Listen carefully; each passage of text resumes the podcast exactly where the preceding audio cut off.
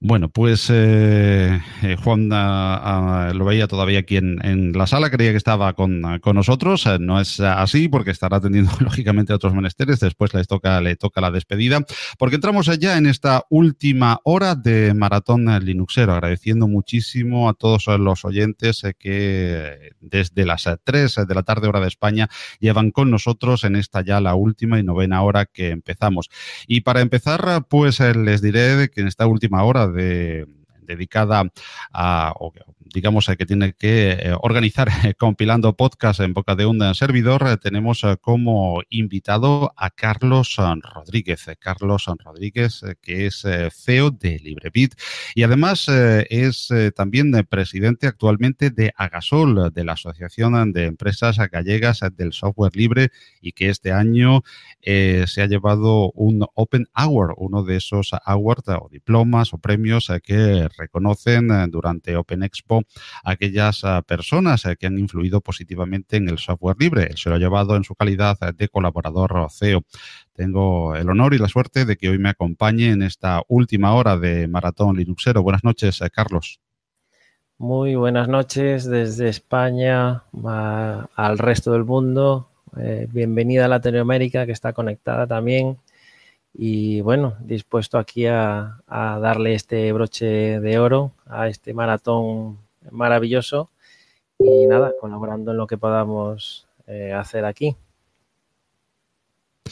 Pues eh, estábamos eh, comentando que vamos a, hablar precisamente de tres eh, aspectos en esta última hora de Compilando Podcast. El primero de esos aspectos que vamos a, tratar es precisamente con nuestro invitado en directo, con Carlos Rodríguez. Y es que vamos un poco esta noche, la última hora de Maratón Linuxero, de evento en evento, porque hablaremos con Alberto Ruiz, que es el desarrollador de Red Hat y parte importante de la comunidad de desarrolladores de Genome, pues eh, de la WADEC, de esa gran convención y ese gran encuentro de Genome a nivel internacional que se celebrará el año que viene aquí en eh, Almería.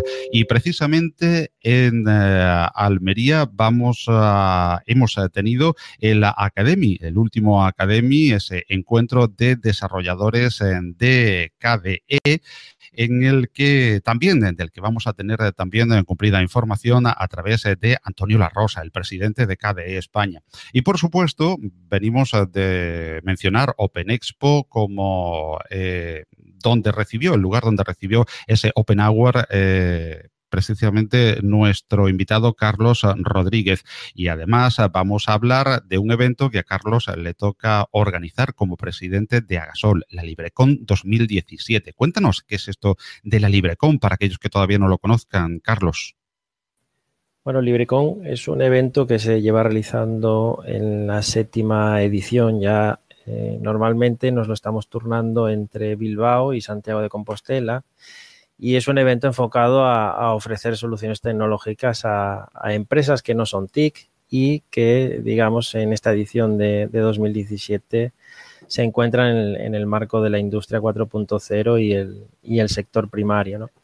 Entonces, eh, no, es una, no es un evento, digamos, de desarrolladores, es un evento, digamos, de, soluciones tecnológicas a, estas, eh, a estas empresas, ¿no? Es un poco abrir esas, esas bueno, soluciones frikis, digamos, pues darle una utilidad final al usuario final y a las empresas que necesitan estas tecnologías. ¿no? Entonces, más, es más, digamos, un, evento empresarial que un evento de desarrollo. ¿Y dónde y cuándo tendrá lugar, Carlos? Bueno, este año eh, será en Santiago de Compostela los días 19 y 20 de octubre y allí en la, lo que le llaman la ciudad de, ciudad de la cultura, un sitio precioso, eh, bastante eh, característico para quien no lo conozca y, bueno, estaremos encantados de recibir eh, a cualquier persona que quiera participar. Ahora está abierto el Call for Papers, entonces alguien que, que quiera presentar su ponencia está justo en el momento adecuado para hacerlo y, bueno, a partir de ahí sacaremos el programa y a partir del programa pues abrimos las, inscripciones. Y vamos a conocer un poquito más eh, también a Carlos eh, Rodríguez, eh, que como decíamos, pues va a hablarnos de ese evento de LibreCon 2017, hoy en, compilando en el trozo, en el slot horario que compilando podcast realiza dentro de este maratón Linuxero. Ya estuvo en una anterior edición del podcast Carlos Rodríguez, en dos en concreto, cuando recibió el Open Hour a la mejor colaboración CEO y también en uno que dedicamos a conocerle a él, a LibreCon y a LibreBit a Gasol. Y precisamente quería hablarte de esa primera faceta tuya, la de CEO de LibreBit. ¿Qué es y a qué se dedica tu empresa, LibreBit? Bueno, tantas, tantas menciones que, nos haces en tu podcast va a ser que tenemos alguna relación, no sé, marital o, o algo personal, porque esto ya, ya es un poco abusar, ¿no? Pero bueno, aprovechando ya la ocasión. Ha circunstancias que se concatenan, ¿no? Sí, sí, la verdad es que bueno, el, conocernos allí en Open Expo pues fue todo una, una, pequeña revolución y bueno, empezaron a salir proyectos y, y, bueno, se enganchó uno detrás de otro y coincide así, ¿no? Y bueno, volviendo al tema de la pregunta, que, es LibreBit, LibreBit es una consultora especializada en, en, despliegue masivo de Linux. Antes se comentaba durante el maratón el tema de, bueno, pero esto de los despliegues o, o las instalaciones, eh, las migraciones que se hacen a, a Linux, ¿quién las puede hacer? Bueno, pues nosotros estamos especializados en, esas migraciones, tanto a empresas como centros educativos. Tenemos dos productos, el de, el de Libre Pymes y el de Libre Schools. Y básicamente, pues eso, gestionamos el, escritorio Linux con, con LibreOffice. Eh, también se habló durante el maratón de Nextcloud, que es una solución maravillosa también para lo que es la, nube y también eh, trabajamos con ella para ofrecerle el servicio a, nuestros clientes. Entonces, bueno, es un poco sintetizar eh, qué es lo que hacemos en LibreBit, pues eso, eh, migrar a Linux, eh, a LibreOffice y tener como nube a, a Nextcloud. Y eh, además, eh, precisamente esa relación eh, ya de prácticamente 20 años con el software libre y esa relación tan estrecha a través de, LibreBit, pues le ha valido mm, a Carlos Rodríguez el ser desde este año, pues para la próxima legislatura, llamémosle así, mm, presidente de Agasol, de la Asociación de Empresas Gallegas de Software Libre, a quien corresponde precisamente la organización de LibreCon 2017 este año en Santiago de Compostela. Eh, nuevos retos e importantes, supongo, los que se enfrentan eh, desde la presidencia de una asociación tan importante para el software libre en eh, toda la comunidad internacional y en la gallega en particular, claro está. Bueno, el, ser presidente de Gasol, aparte de, tener cuatro años por delante, es un marronazo impresionante porque ya no solamente defiendes los intereses propios de tu empresa, sino que tienes que defender los intereses de todo un sector especializado en software libre. Y claro, no es fácil, eh, tienes que lidiar con gente de la política, con otros clústeres, con otras asociaciones que no están tan a favor del software libre o no lo tienen en cartera tanto como nosotros. Y es, eh, bueno, pues ponerse el sombrero de, digamos, político o de, negociación más, más suave. No se puede ser talibán en estos mundos. Y bueno, es una responsabilidad que me ha tocado este año y que, bueno, gustosamente eh, intentaremos eh, llevarla lo mejor posible. Sí es cierto que hay eh, unos proyectos que queremos hacer dentro de la, de la asociación, como es internacionalización, porque yo veo que, Europa es una gran demandante de tecnología y seguirá siendo una gran demandante de, TIC, entonces nos queremos abrir a, no solamente a España, sino al resto de Europa. Y para eso pues la comunicación interna es necesaria, conocer qué hacen eh, las empresas entre sí, que pueden colaborar, que pueden complementarse y, es algo muy importante. Es decir, trasladar lo que es el, la comunidad del software libre, trasladar al mundo empresarial, que a veces decimos, bueno, pero en la empresa se, se compite mucho. Bueno, se compite mucho, pero en Agasol se colabora mucho también. Y esto unido a, que estamos en ASOLIF, que es la Federación Nacional, entonces también colaboramos con ESLE, que es la, la, la de Euskadi, y bueno, no sé, somos primos hermanos, como quien dice, y, un, un, evento que estamos compartiendo pues es LibreCon de año en año y bueno, seguiremos haciendo este tipo de, colaboraciones en el futuro también. Pues suerte y éxitos, eh, Carlos, eh, porque los, la, suerte y los éxitos de cada una de las asociaciones del, del software libre también son éxitos para, para la comunidad. Hablamos ahora de una importantísima comunidad dentro del software libre, uno de los escritorios más extendidos, sin duda, como es eh, Genome. Genome ha vivido, pues este año, como todos los años, ese gran encuentro de desarrolladores eh, en Manchester. Y allí estuvo, no podía ser menos, Alberto Ruiz, uno de sus principales desarrolladores, español, canario, y que vive desarrollando código también para una distribución de software libre de GNU Linux como es en Red Hat. Parte, como decíamos, muy importante de la comunidad de desarrolladores de Genome. Y nos vamos hasta Londres, eh, donde hace unos días tuvimos la suerte de hablar con él para este maratón Linuxero con Alberto Ruiz. Hola Alberto, ¿cómo estás? Pues, pues muy bien, aquí eh, muy, contento y, honrado de que me hayas invitado a tu, podcast. Gracias eh, por participar eh, en eh, la próxima edición de Compilando, en las próximas ediciones de Compilando Podcast y gracias sobre todo por estar también presente aquí en este maratón Linuxero, compartiendo con toda la comunidad un hecho histórico, este directo del maratón Linuxero. Y a ti como desarrollador de Red Hat, desarrollador y miembro activo de la comunidad Genome o NOM, te voy a hacer precisamente la primera pregunta, esa, ¿NOM o Genome? Genome en español y, y NOM en inglés. Así de fácil lo resumimos. Sí.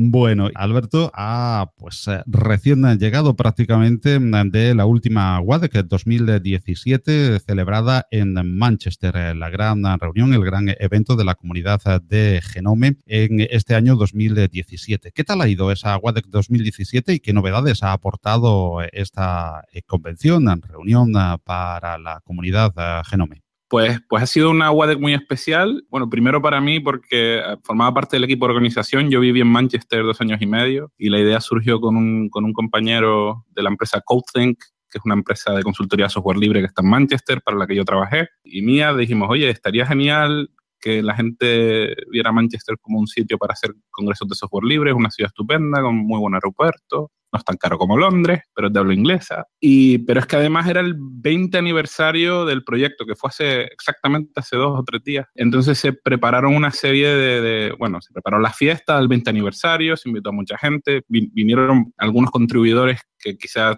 durante varios años no han estado desconectados y aprovechando la, el, aniversario han dicho, no, esta WADEC no, no me la pierdo. Pero es que además eh, han ocurrido otras cosas, ¿no? Como que hemos tenido un, bastantes desarrolladores de Canonical asistiendo de nuevo a la WADEC, ¿no? Que en los últimos años los desarrolladores de Ubuntu y de Canonical, como habían estado centrados en Unity, pues ya la, apuesta por Genome era más, más débil, pero como ahora han vuelto a apostar por Genome, hemos vuelto a, recibir embajadores de la comunidad Ubuntu y de, la empresa Canonical, que son, que son más que bienvenidos, cualquier ayuda es poca. Pero es que además, en los últimos 3, 4 años, hemos tenido pues, de asistentes una media de unos 180, 170, 190, dependiendo del año. Y este año llegamos a los 260 registros, con lo cual ha sido, hemos batido un récord, estamos muy, muy contentos. La apuesta también de la, de la empresa Endless, que, que está haciendo ordenadores para países donde hay una baja conectividad a Internet, pues de nuevo, han llevado como 18 desarrolladores, diseñadores, y está muy bien ver que Red Hat ya no es el contribuidor mayoritario a, Genome en términos de gente trabajando a tiempo completo. Y, y, luego otras cosas más pequeñitas, hemos estado discutiendo la migración a, a GitLab, estamos en ello. La idea es abandonar Booksila para los reviews de código y para, vamos, para los bugs, para los issues y los, las peticiones de, nuevas características, ¿no? Entonces, una de las personas que trabajan para GitLab fue para allá, estuvimos discutiendo las, las, diferentes características de GitLab con el resto de la comunidad y parece que ha habido un consenso, se ha construido un consenso de que tenemos que lidiar con algunos de los problemillas que hay ahora mismo, pero GitLab nos está ayudando y, y vamos a hacer la migración. Y luego, en términos más generales, pues ha habido aprovechando el 20 aniversario, una introspección de los valores de la comunidad, la importancia de esta comunidad para, para la, comunidad más amplia de software libre, cuestionarnos a nosotros mismos por qué estamos aquí, hacia dónde queremos ir. Y ha estado muy bien, ha sido una de las WADEX, yo creo, más, más memorables. Felicidades, por tanto, por ese 20 aniversario, por la parte que te toca como miembro activo y desarrollador de Genome. Muchas gracias. Estamos, estamos muy contentos porque además eh, no es solo el aniversario per se, sino que están ocurriendo muchas cosas muy interesantes. Estamos muy contentos con la evolución del proyecto. Vamos a hablar de uno de los temas más polémicos y controvertidos de Genome. Lo haremos eh, con eh, más amplitud eh, ya en el podcast dedicado a Alberto y a Genome y a Red pero toquémoslo siquiera de soslayo, aunque es un tema profundo, lógicamente, y que muchas veces es uno de los que más llama la atención o inquieta a la comunidad, las extensiones en Genome. Como desarrollador de Genome, ¿lo ves como un problema o una ventaja? Eh, yo creo que es un poquito de ambos y siento volver a ser diplomático, igual que con la pregunta del, nombre, ¿no? Pero es, una de esas contradicciones en las que para nosotros como desarrolladores, que nos encargamos de asegurar la calidad y la estabilidad del proyecto y, que eso no implique una mala percepción sobre, sobre el proyecto en global, pues la idea de tener extensiones es, es un problema porque básicamente estás delegando la estabilidad del código a un tercero, ¿no? Las extensiones, para los que no las conozcan, eh, son básicamente trozos de código en JavaScript que se introducen en, en el shell de Genome y cambian el comportamiento, ¿no? Y cuando son extensiones muy sencillas, en, principio no tiene que pasar nada, pero en otros casos pueden crear una pérdida de memoria y se, bueno, el shell puede empezar a comerse de tu memoria y si tú no tienes muy claro que la culpa es de una de las extensiones que has instalado, pues le puedes echar la culpa al proyecto en total, ¿no? Eh, Genome consume muchos recursos y tal. Entonces, por ese lado es un problema. Eh, ¿Cómo asegurar el control de calidad al mismo tiempo que provee esa flexibilidad? Y luego, por otro lado, es que el, el shell internamente eh, no, no garantiza una estabilidad de su API, ¿no? Eh, es decir, cuando una de las extensiones modifica dónde va un botón, pues si el, el upstream, es decir, el desarrollador de Genome Shell decide que ese botón ya no va a existir, pues esa extensión de repente va, ya no va a funcionar, ¿no? Entonces, ¿cómo sincronizar o cómo garantizar que las extensiones van a seguir funcionando a medida que el Genome Shell evoluciona? Es también un reto, ¿no? Sin embargo, eh, al mismo tiempo, los diseñadores tienen una visión y no todos los usuarios comparten esa visión y las extensiones son una válvula de escape ¿no? para, para aquellos usuarios que tienen personalizar su experiencia y eso nos permite, digamos, mantener a, la gente dentro de la comunidad, ¿no? Eh, y yo creo que con Firefox, eh, la gente de Firefox probablemente ha tenido esa tensión también internamente, ¿no? No creo que sea algo exclusivo de Genome. El tema de las extensiones y los plugins siempre tiene un, un compromiso que es difícil de, equilibrar. Hablemos ahora eh, de los muchos temas eh, que podemos hablar eh, con Alberto Ruiz, pues de su faceta también como desarrollador de Red Hat, que es su modo de vida, que es su empleo. Como desarrollador de Red Hat, ¿qué podemos disfrutar de la última comunitaria derivada de ella, que es Fedora? Pues Fedora 26, que acaba de salir, bueno, en general a ver, Fedora 26 sale cada seis meses.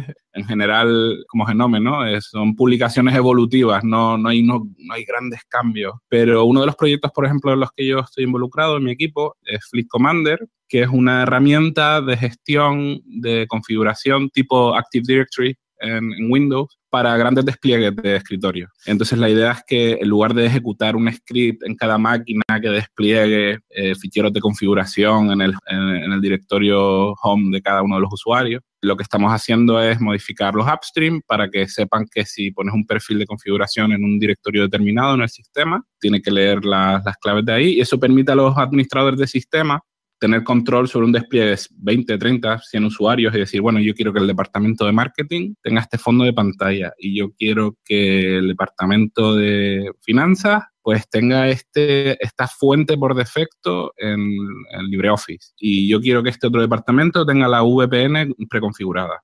Entonces, estamos trabajando en mi equipo en ese proyecto que se llama Blitz Commander, con Oliver Gutiérrez, otro desarrollador español, canario, trabaja para Red Hat desde Las Palmas. Y ese ha sido, desde la perspectiva del escritorio, uno de los, vamos, una de las características más eh, principales. Estamos a puntito, a puntito de, anunciar la, la web del proyecto sea que te estoy dando una primicia, me parece. Pues eh, primicia entonces eh, para este maratón eh, Linuxero en el que estamos compartiendo nuestro tiempo con Alberto Ruiz. Y como el tiempo en este maratón es un poquito más limitado porque lo vamos a compartir con muchos más invitados en el tiempo que toca compilando podcast, ya decimos que emplazamos a Alberto para una próxima edición de compilando podcast donde trataremos estos y otros temas porque son muchos los que podemos tratar con Alberto más pausadamente. Pero ya para terminar esta intervención que agradecemos profundamente en este maratón Linuxero, te preguntaría esa cuestión que no nos resistimos un Linuxero a otro a hacérnosla cuando nos vemos tranquilamente.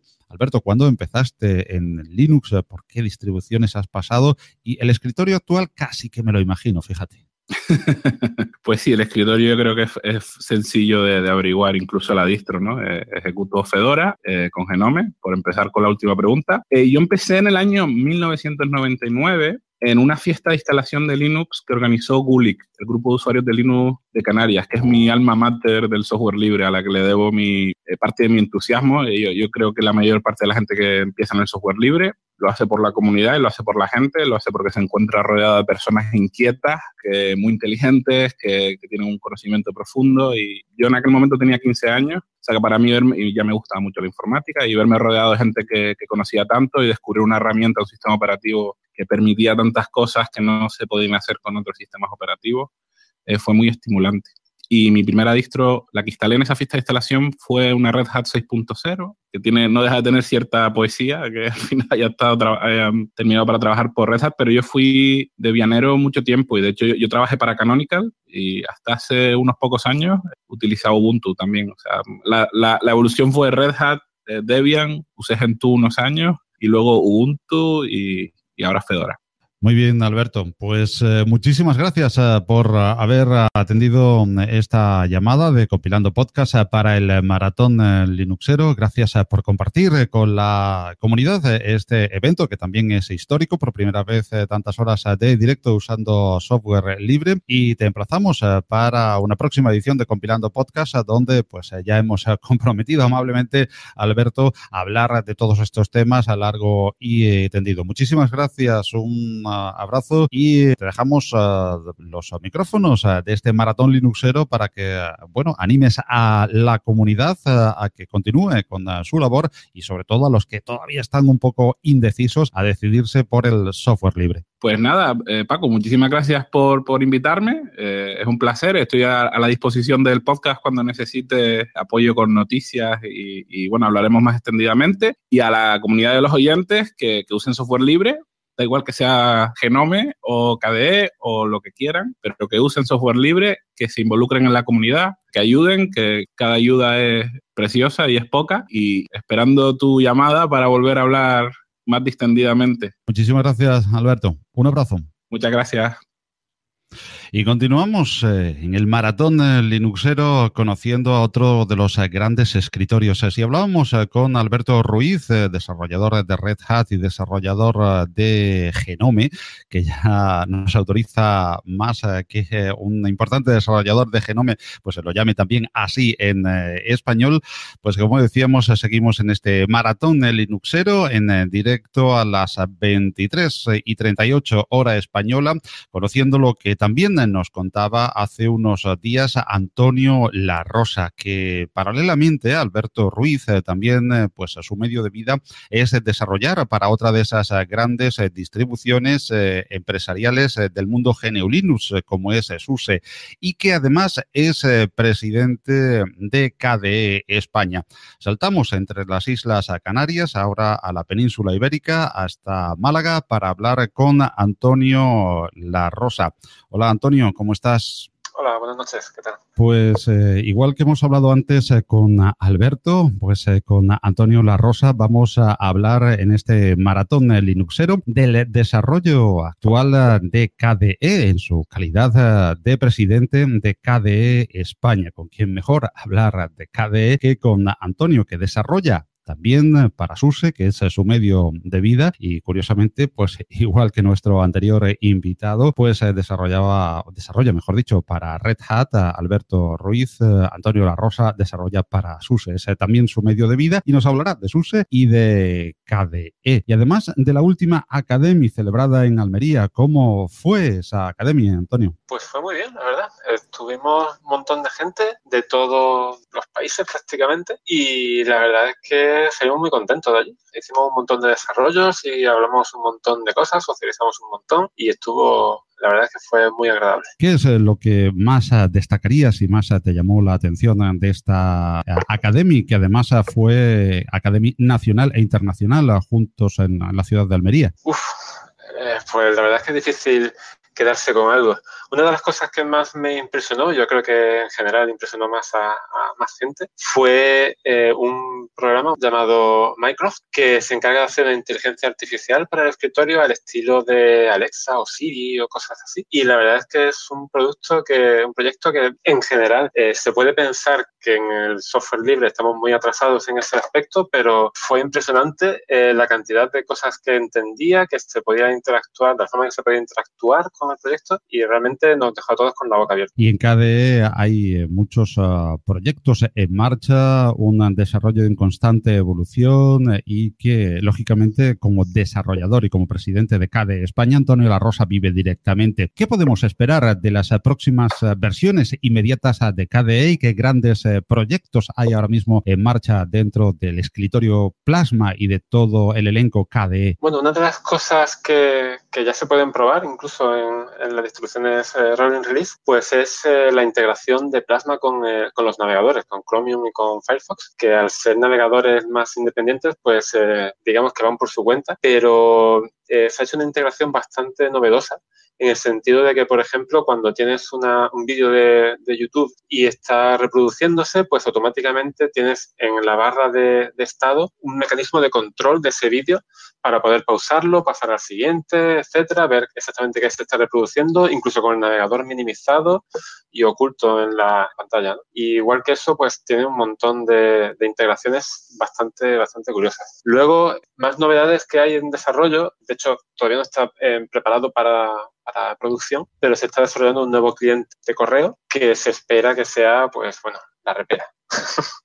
va a ser lo mejorcito que, hay. Novedades interesantes, eh, sin duda, las eh, que KDE siempre aporta al panorama del software libre. Y Antonio, lógicamente, no solamente en calidad de desarrolladora de KDE y como presidente de KDE España, desarrolla en este entorno de escritorio, sino que desarrolla en general para SUSE, que es su modo de vida. Y precisamente también, Antonio, para los oyentes de este maratón Linuxero, de este evento del software libre, queremos saber qué novedades nos depara para SUSE, eh, supongo que sobre todo en eh, su rama pues eh, más actualizable, que es Tumbleweed. Sí, Tumbleweed siempre es la, la distribución que coge las actualizaciones primero. En Tumbleweed, por ejemplo, ahora mismo tenemos un kernel 4.12.7 que es bastante nuevecito. De hecho, ya se está probando el 4.12.8 y la semana que viene me parece que salía la 4.13 y en poco tiempo se, se, meterá en Tumbleweed también. Tenemos la versión ya de KDE Applications 17.08, es un LibreOffice 5.4. Tenemos, por ejemplo, una directamente cuando alguien se instala Tumbleweed o actualiza su versión de Tumbleweed, tenemos una versión eh, Release Candidate de Pulse Audio 11, tenemos la, prácticamente las últimas versiones de casi todo. Hay además una novedad para los usuarios eh, de NVIDIA que destacó mucho en los últimos eh, días en la blogosfera y es la posibilidad de instalar allá los eh, drivers NVIDIA a través de, de Zipper, ese gran desconocido, como decía Antonio. Sí, la verdad es que eso es una de las cosas que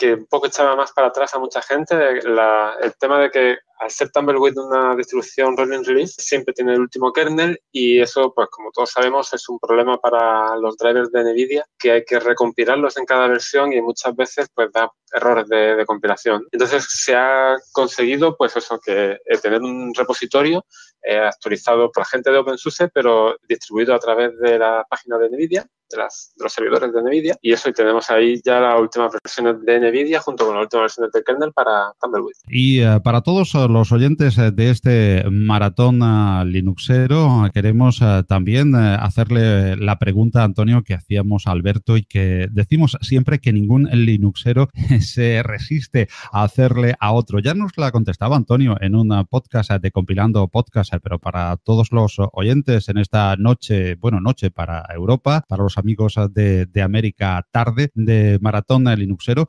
queremos saber la trayectoria linuxera de Antonio Antonio La Rosa, del presidente de CADE España. ¿Cuándo empezó Antonio en Linux? ¿Por qué distribuciones ha pasado? Y la distribución actual y el escritorio, casi ya que me lo imagino.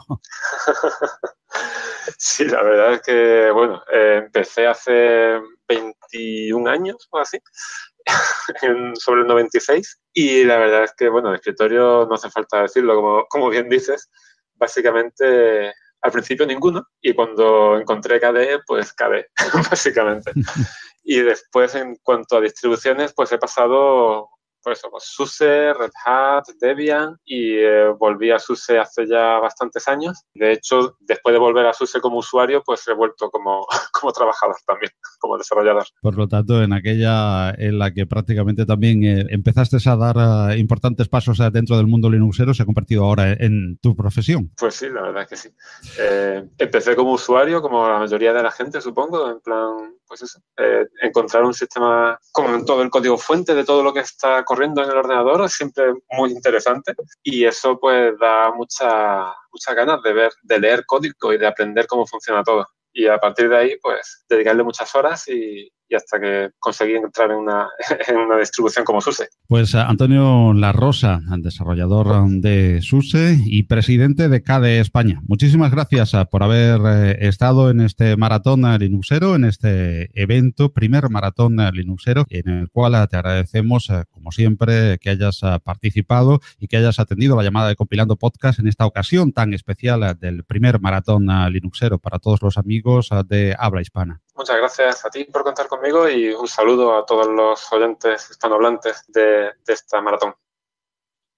Pues nosotros eh, queremos agradecer especialmente en la recta final de este maratón Linuxero la presencia de eh, Alberto Ruiz y, de Antonio La Rosa, dos eh, grandes desarrolladores de software libre en Red Hat y en SUSE y en dos grandes escritorios, Genome y KDE. Parece que Carlos, Carlos Rodríguez, parece que nos autoriza ya a llamarle genome a eso que dudábamos mucho de decirle si genome o no, ¿verdad? Cuando un desarrollador autorizado como Roberto Ruiz nos dice que, que, genome en español, ¿verdad, Carlos?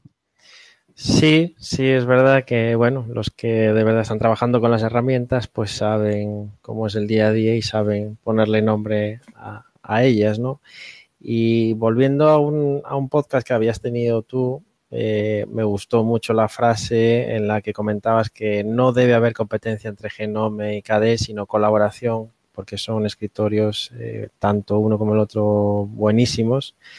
Y, no sé, me gustó mucho pues ese comentario que habías hecho de, dejemos ya de pelear entre cuál es mejor, si Genome o KDE, y vayamos un poco a, la colaboración. Entonces, bueno, me quedo con ese, con ese comentario tuyo de otro podcast. Creo que eso es, una actitud eh, que nos enseña la, comunidad y que a veces, eh, bueno, pues eh, hay ciertos piques que mientras que sean piques buenos, sanos y una competencia por mejorar, están muy bien, pero cuando trascienden a una competitividad insana, pues no nos llevan absolutamente a nada ni en escritorios ni en aplicaciones que más o menos se sirven para lo mismo, sino que son complementarias, colaborativas y una de las grandezas del software libre es la libertad y también la libertad de elección. Hoy hemos tenido dos de los grandes escritorios, de los que emanan otros muchos, también los hay, no podemos olvidar a Cinnamon, a Mate, en fin, no, quiero dar una lista porque me voy a olvidar de, algunos y todos son grandes eh, e importantes. Por supuesto, en, número, pues eh, Genome y, eh, KDE de los más usados y hoy hemos tenido a dos grandes desarrolladores hablándonos de sus desarrollos y de estos dos grandes escritorios. Y no olvidamos que también hablamos hablamos hoy de ese evento que en Santiago de Compostela tendrá lugar los próximos 19 y 20 de octubre de LibreCon, de quien tenemos a nuestro invitado hoy en directo, a Carlos Rodríguez, eh, para hablarnos. Carlos, en LibreCon vamos a tener interesantes eh, ponentes en las diferentes conferencias que allí se van a dar. ¿Nos puedes destacar algunos de ellos? Sí, el, programa todavía no está cerrado, pero las dos personas que tenemos en, en cabecera de cartel son Yaiza Rubio, que es considerada la primera mujer española en participar en, las dos conferencias más importantes de hacking, que es Black Hat y, y DEF CON. Y allí presentó pues eh, el OSR Framework, que son herramientas eh, de software libre que investigan lo que es la huella digital eh, para identificar pues eso, a responsables de delitos o bueno, que, cometen algún delito a través de la red, ¿no? Y luego la otra, la otra, el otro ponente es Obi Juan, que para aquellos que están dentro de la cultura maker lo conocerán de sobra, es Juan González es un apasionado de la robótica y del conocimiento libre y él la frase que mejor lo define es yo todo lo que hago lo publico siempre en, Creative Commons porque el, conocimiento quiero que sea libre, ¿no? Y es un, enamorado de, lo que es la cultura maker y es un, no sé, un, gran eh, divulgador de, todo lo que es el, eh, pues eso, eh, y la cultura maker, las impresoras 3D y todo ese tipo de, de cacharritos, ¿no? Y en LibreCon vamos a tener la suerte también eh, no solamente de tocar aspectos eh, técnicos o aspectos, eh, digamos, engarzados directamente con la creación de empleo y con la empresa en GNU Linux, sino que tendremos también aspectos aledaños, pero no por ello menos interesantes. Además, algunos particularmente interesantes como son los aspectos legales dentro de las nuevas tecnologías, de las tecnologías a punta y del software libre en particular.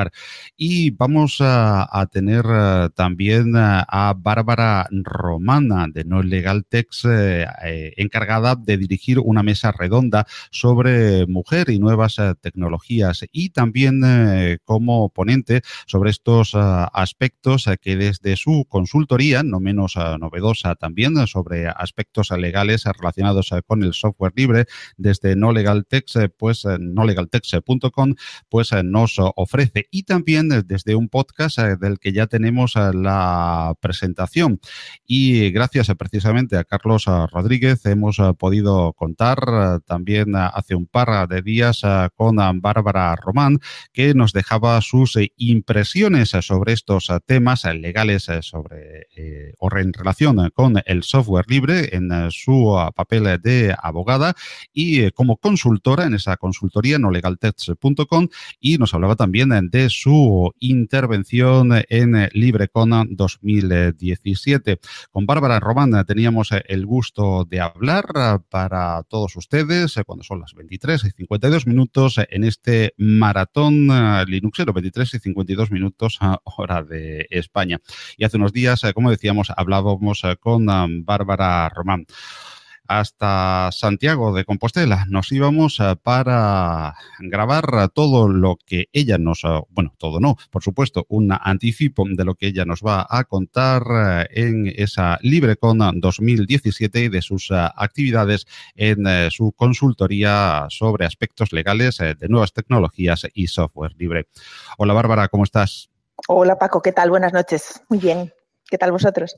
Pues eh, muy bien, en esta recta final eh, del maratón, encantado mm, de oír una voz femenina también por aquí, porque la primera pregunta, Bárbara, es eh, obligada. ¿Por qué hay tan pocas mujeres en el software libre? Quizás tú no tengas una respuesta, pero por lo menos una reflexión. ¿Y qué podemos hacer para que haya más igualdad de género dentro del software libre, Bárbara? Pues, ¿por qué hay tan pocas mujeres? Mm, no lo sé, yo donde voy veo bastantes. A lo mejor es un problema de visibilidad, de darles más espacio, pues en el maratón, en la LibreCon, en todos estos eventos que se están organizando, porque realmente las mujeres somos el 50% de la población y en el mundo de la informática no diría que el 50%, pero sí que se acerca a una cifra paritaria. Eso por el lado masculino y por el lado femenino a lo mejor es que tenemos un cierto reparo a visibilizarnos y necesitamos también un poquito de impulso por, nosotras mismas, básicamente. Mm, ¿Qué podemos cambiar para atraer a más mujeres? Pues no lo sé. A mí me habéis invitado y yo encantada de estar aquí. Supongo que podéis intentarlo con otras, a ver qué pasa. Pues habrá que seguir eh, por ese, por ese camino, siempre por el buen camino de, la invitación, a ver eh, si eh, conseguimos más igualdad o más visibilidad, como tú bien dices, de, la mujer dentro de las cuestiones tecnológicas y del, y del software libre en, en particular. Bueno, Bárbara, con respecto a tus intervenciones dentro de LibreCon, vamos a precisamente hablar hoy contigo aquí, vamos a hablar de LibreCon y de las cuestiones precisamente que te traen a LibreCon. Y una de ellas es una mesa redonda sobre mujer y tecnología. ¿Nos puedes adelantar un poquito qué esperas de esa mesa redonda y de la participación que pueda tener en la LibreCon 2017? La idea inicial cuando propuse la mesa redonda en el Call for Papers fue invitar a mujeres a que reflexionaran. Entonces, yo voy a participar como moderadora, voces más autorizadas que la mía en el mundo del software libre van a intervenir como mm, ponentes. Y la verdad es que el formato, ya lo hablé con la organización en su día, había pensado en que fuera un formato abierto. No en tener conversaciones enlatadas ni presentaciones enlatadas, sino en simplemente tener un espacio donde tres mujeres puedan charlar y reflexionar visibilizar los problemas que hay, aportar soluciones, señalar mm, los inconvenientes que nos encontramos, cuál es la situación de las mujeres, cuál es nuestra relación con la tecnología, si es una relación de amor o de odio o un poco lo que surja. Nos vamos a juntar allí eh, ya te digo, tres mujeres y una moderadora, para reflexionar en voz alta sobre estos problemas. Esperemos también que haya una participación activa del público en un formato que es un poco diferente y a ver si conseguimos impulsar mm, este tema. Aparte de esa mesa redonda, vas a tener una de las ah, ponencias sobre un tema, supongo, bastante difícil y complicado que a través de No Legal Text eh, intentáis hacer más fácil y comprensible a través de vuestra consultoría, además de un podcast del que ahora vamos a hablar también. Pero mm, supongo que serán retos importantes y diarios los eh, que plantean las nuevas eh, tecnologías a, los eh, que estáis encargados de la parte legal dentro de estas nuevas tecnologías. Y la primera pregunta sería sobre este tema ¿Es eh, más difícil todavía, o os lo ponen más difícil eh, todavía las nuevas tecnologías eh, con respecto, por ejemplo, al cloud computing, a la famosa nube, ya que implica a diferentes legislaciones, diferentes países con sus diferentes sistemas económicos, políticos, a todos un poco apuntando hacia el mismo lado? Pues me, me alegra mucho que me hagas esa pregunta, Paco. es muy interesante. Eh, para los que nos dedicamos a temas legales relacionados con la tecnología, ya lo de nuevas tecnologías chirría, porque no son nuevas, llevan mucho tiempo, pues em, sí que es un reto porque el problema básico que hay es que no existe una normativa. Los abogados estamos muy acostumbrados, o lo estábamos hasta estos nuevos tiempos, a que pues para los arrendamientos había una ley de arrendamientos, para las relaciones de la familia, pues está el Código Civil. Para saber cuáles son las cosas que tienes que hacer y que no tienes que hacer, pues tienes el Código Penal, tienes unas normas administrativas, tienes la normativa de tu ayuntamiento, tienes el reglamento de, de la comunidad de propietarios. Pero para las nuevas tecnologías no tienes una ley de nuevas tecnologías, no tienes un código único.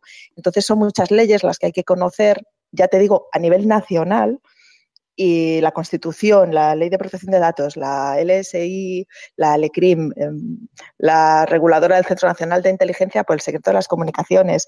Y después todo esto lo tienes que conjugar con otros países, porque efectivamente la característica fundamental del cloud computing es que los datos se almacenan en un lugar, en un servidor externo, con una normativa propia, ajenos al propietario de la información que tiene otra normativa. Y todo esto hay que casarlo en una especie de caos ciberlegal. La verdad es que es un reto muy bonito y a nivel profesional nos encanta estar aquí e intentaremos explicarlo en la LibreCom lo más mm, ligeramente y amenamente posible. Pero bueno, los aspectos legales de, del cloud computing no dejan de plantearse todos los días. Y supongo que también precisamente la mayoría del software que se mueve afortunadamente en los últimos tiempos alrededor de, la nube, del Internet de las Cosas uh, y de todas las uh, nuevas uh, tecnologías dentro de las tecnologías o las más novedosas son software libre. Eh, ¿Plantea precisamente el software libre alguna casuística especial quizás por sus eh, tipos eh, de licencias, lo variopinta de estas o por alguna otra razón con respecto al software privativo? Pues eh, la verdad es que cuando conocí el software libre hace ya muchos años, yo creía que a nivel legal no existía ningún problema porque yo me dedicaba a temas penales y claro, tú con las gafas que te pones es como ves el mundo. Yo decía, en este software libre, si todos lo comparten, no existe piratería. Entonces, bueno, esto es bueno.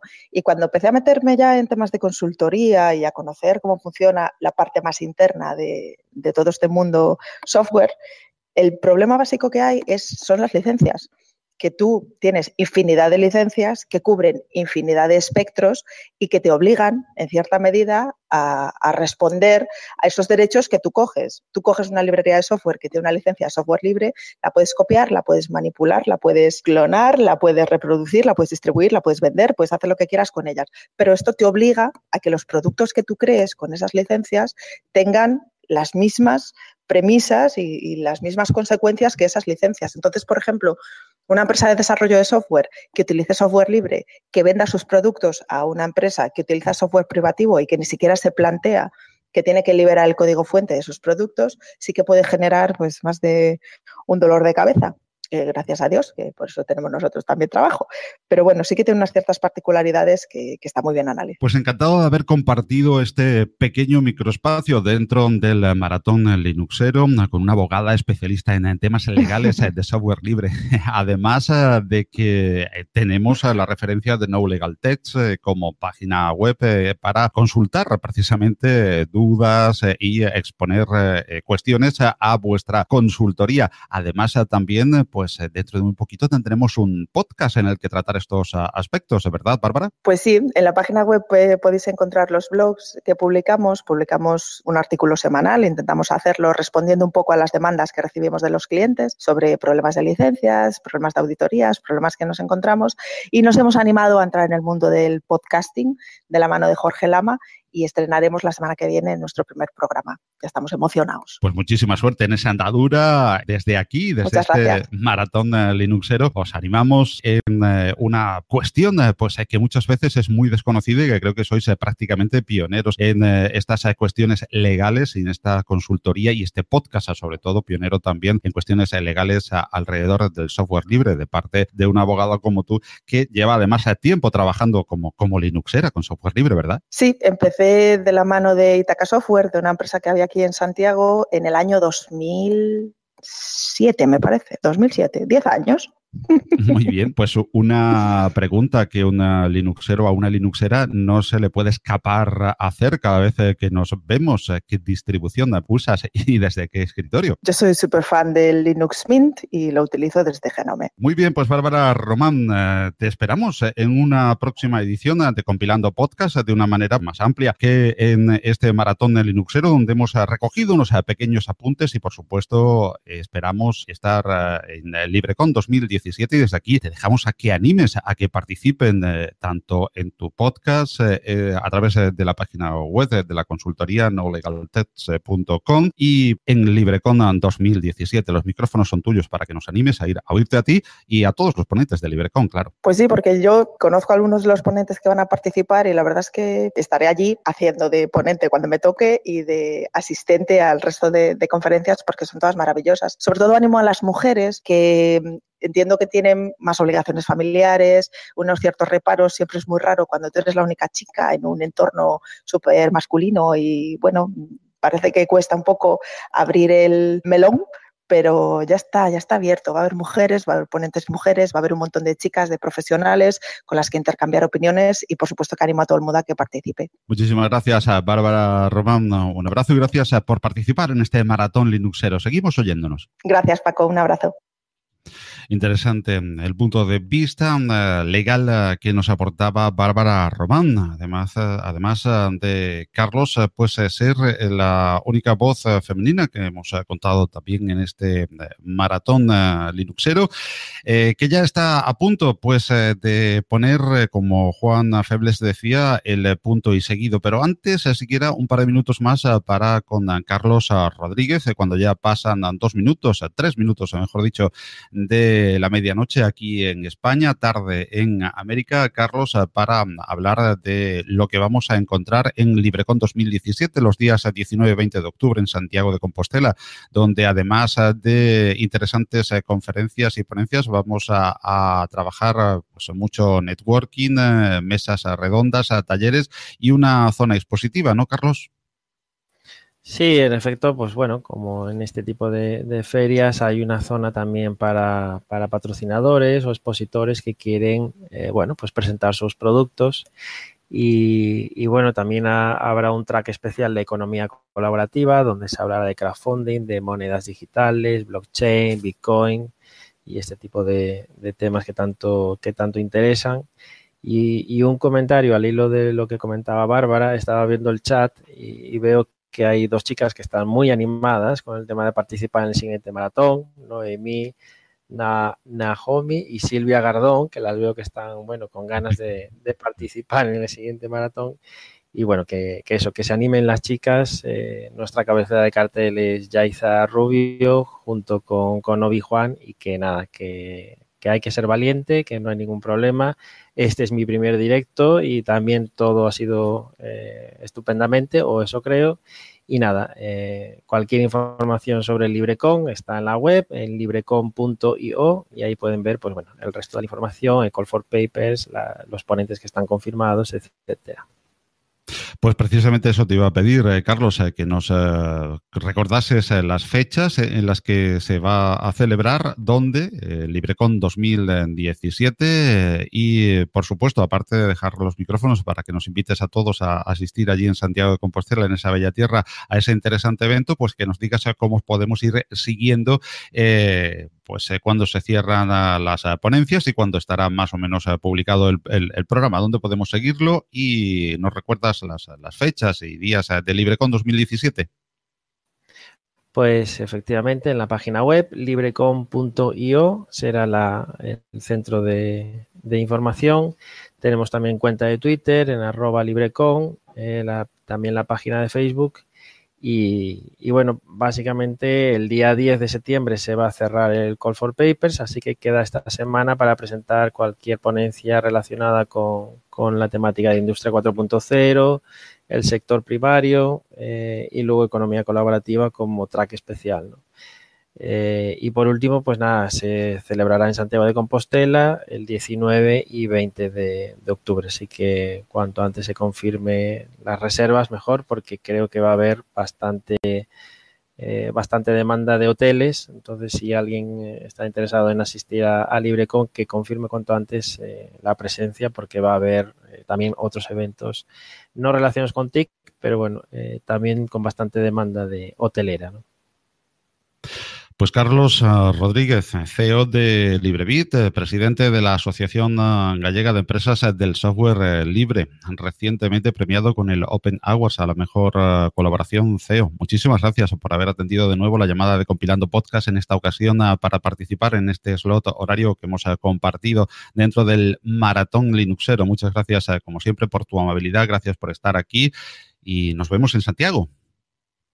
Pues sí, eh, gracias a vosotros, a toda la coordinación, a Juan en especial, eh, que ha llevado un poco la batuta de, todo este maratón, y a toda la gente que ha colaborado para llevar este, este proyecto adelante, que ha sido maravilloso, es un ejemplo de, comunidad, de, software libre, y yo que en este caso he formado parte, digamos, receptora, no, no he organizado nada en, en este maratón, bueno, pues al igual que la gente que está en el chat, agradecer a toda esta gente que, habéis hecho esto posible y nada, pues eh, adelante y esperamos ya la segunda edición de, de este maratón. Pues eh, muchísimas eh, gracias, eh, Carlos, por tu mm, participación. Muchísimas gracias por habernos acompañado y, como te decía, nos vemos en, Santiago. Mientras esperamos ya precisamente a que Juan Febles esté dentro de unos momentos con, con nosotros para despedir este maratón linuxero. Ya cuando pasan ocho minutos de la medianoche aquí en España, ya terminando y poniendo, como bien decía Juan, el eh, punto y aparte a una maratón linuxero en el cual pues me gustaría dar las gracias a esta imperfecta eh, comunidad y a este imperfecto software libre. Sí, sí, digo imperfecto, pero no como crítica ni como debilidad. ¿eh? Todo lo contrario. Pues cuando nos creemos perfectos, yo creo que surgen las intolerancias en forma de nuevos torquemadas que reparten licencias de pureza o dictando la manera de ser libres. Porque cuando nos creemos perfectos es cuando nos estancamos en antiguas formas de escribir, desarrollar y publicar software porque creo que cuando nos creemos eh, perfectos no evolucionamos. Y gracias a Dios estamos en una comunidad imperfecta, cuya lucha por la mejora, su tesón y su dedicación por ir hacia adelante es digna de encomio y me enorgullece en su pertenencia. Afortunadamente tenemos un software imperfecto que evoluciona de forma colaborativa y asombrosa, aportando valores que van más allá, creo yo, del puro código en su contribución a una sociedad menos imperfecta. Un software que evoluciona camino de la constante mejora y de la libertad del usuario y que se implementa hoy en eh, todo tipo de equipos eh, y en los que están más a la vanguardia de la tecnología. El software libre y su gran comunidad eh, que hoy han vuelto a demostrar, como lo hacen día a día, muchas cosas buenas y valores positivos, tanto éticos como técnicos las firmas colaboradoras, los oyentes, los que han estado delante del micro, los tantos eh, que han ah, aportado tantísimo detrás, toda la comunidad de este maratón Linuxero, me hacen sentirme muy orgulloso de formar parte de la gran familia del software libre. Quiero daros las gracias a todos y a todas desde este slot horario que ocupa compilando podcasts por todas estas semanas de maratón porque aunque hoy esté acabando el día de la puesta en escena, el maratón ha sido más. Muchas semanas de trabajo en comunidad que han dado y darán más frutos. Gracias a Juan Febles eh, por su excelente idea y coordinación. Y gracias a todas y a todos, compañeras y compañeros, porque hoy, como tantas veces en relación con el software libre, me acuerdo de aquella frase que rezaba, lo hicieron porque no sabían que era imposible. Gracias comunidad, gracias GNU Linux, gracias software libre por esta manera de sentir la libertad.